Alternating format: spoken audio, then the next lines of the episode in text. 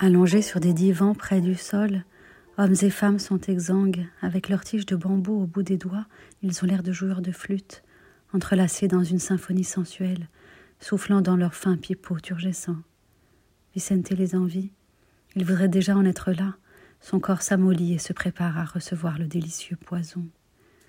Arrivé devant le lit qu'on lui attribue, il déboutonne les manches de sa chemise, puis détache la ceinture en cuir de son pantalon pour se mettre à l'aise. Enfin, il s'allonge. Un petit être chauve, aux yeux exorbités et au teint jaune cireux, lui apporte un plateau en lac, d'un rouge sang, brillant comme un miroir, qui présente le nécessaire du fumeur d'opium.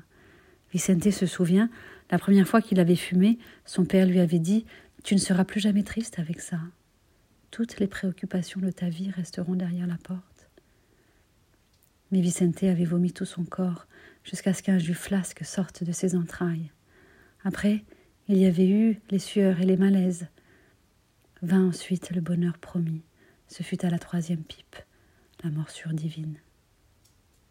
En s'allongeant sur le divan, débraillé, à l'aise, Vicente cherche à entendre les soupirs de plaisir de ses voisins, les râles longs et lourds, cris étouffés, des nuits secrètes et scandaleuses où les corps s'échangent dans le noir. Mais le garçon au teint de cire lui apporte une pipe trop claire, mal culottée, ce qui agace Vicente. Le garçon baisse les yeux avant d'aller changer la mauvaise pipe contre une pipe déjà brûlée. Vicente s'impatiente. Il veut sentir la fumée brûler ses poumons, la retenir en apnée le plus longtemps possible. Lorsque le garçon revient pour lui tendre le bon bambou, Vicente ferme les yeux, il entoure la pipe de ses mains, heureux comme l'enfant qui retrouve les doigts de sa mère. Il soupire enfin dans l'odeur jaune de l'opium. Les petites lampes à huile encrassent davantage l'atmosphère et lui donnent une solennité d'église.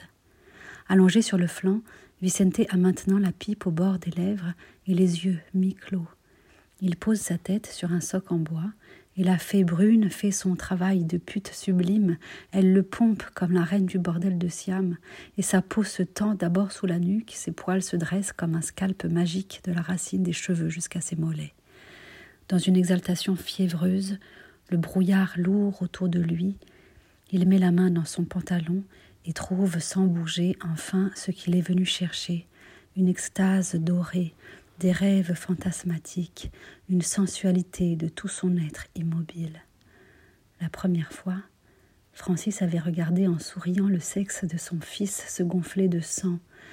L'adolescent avait connu un désir souple, infini, et libéré de tout sentiment de culpabilité, un plaisir pacifique, sans amertume. Vicente n'a pas besoin de se toucher, ni de remuer, la simple caresse de sa main sur son sexe enflé l'emmène là où il n'est plus question du corps terrestre, mais d'une bonté infinie qui le lie à tout ce qu'il aime, une harmonie des corps, la beauté des chairs des jeunes filles, les poitrines lourdes des femmes mûres, la perfection des hommes, leurs fesses d'ivoire comme des statues. Sans bouger, son corps entier se mêle à tout ce qui l'entoure, dans une capacité sexuelle décuplée. Il n'est plus un petit garçon, mais un ogre comme son père, dont la verge immense peut satisfaire toutes celles et ceux qui la réclament, tandis qu'une neige minuscule de plumes de cygnes tombe au ralenti, et que les femmes s'adoucissent dans une voluptuée de crème poudrée et rose. Leurs aisselles sentent le sucre et la purpurine.